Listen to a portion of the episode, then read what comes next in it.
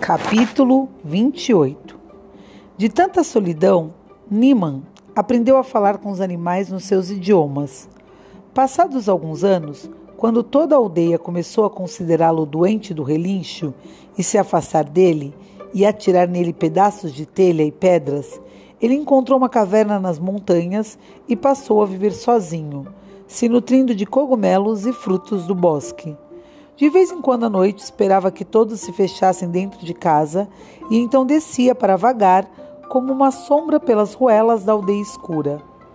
E ele às vezes ainda desce até hoje, na escuridão. Descia só quando todos já estavam fechados atrás das venezianas de ferro e atrás dos seus cadeados de ferro. Descia e perambulava pela aldeia, porque na montanha era um pouco triste, apesar do amor pelos animais e apesar de todas as maravilhas do lugar. Na escuridão das noites sem a lua, ele circulava indo e vindo pelas ruelas vazias, e às vezes os dois perambulavam por lá, na ponta do pé, Nime e ele, se aproximando por um momento de uma ou outra casa, espiando entre as frestas da venezianas para ver as famílias mergulhadas tranquilamente nos últimos preparativos para o sono da noite. Pois era agradável ouvir das cortinas a história que um pai lê para a filha antes de dormir, ou uma mãe sentada na beira da cama do filho pequeno, cantando uma canção de ninar que de repente tocava o velho coração de Nerri.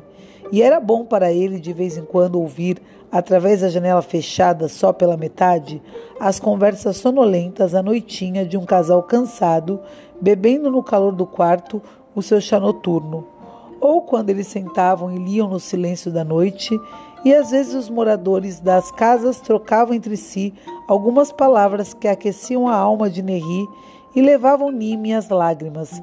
Conversas simples, como, por exemplo, sabia que essa camisola florida fica muito bem em você? Ou, hoje você finalmente desceu para consertar a escada do porão? Eu estou muito feliz, obrigada. Ou, a história que você contou para o bebê esta noite antes de dormir era bonita, comovente e me fez lembrar da minha infância. Assim, eu perambulo nas noites pelos pátios abandonados por duas ou três horas, sozinho, e às vezes com Nime, até que a última luz da aldeia se apague na janela de Almon, porque eu tenho um pouco de inveja, inveja de tudo que nunca tive e do que jamais terei. Maia disse: Isso significa que aqui em cima também é bem triste, às vezes.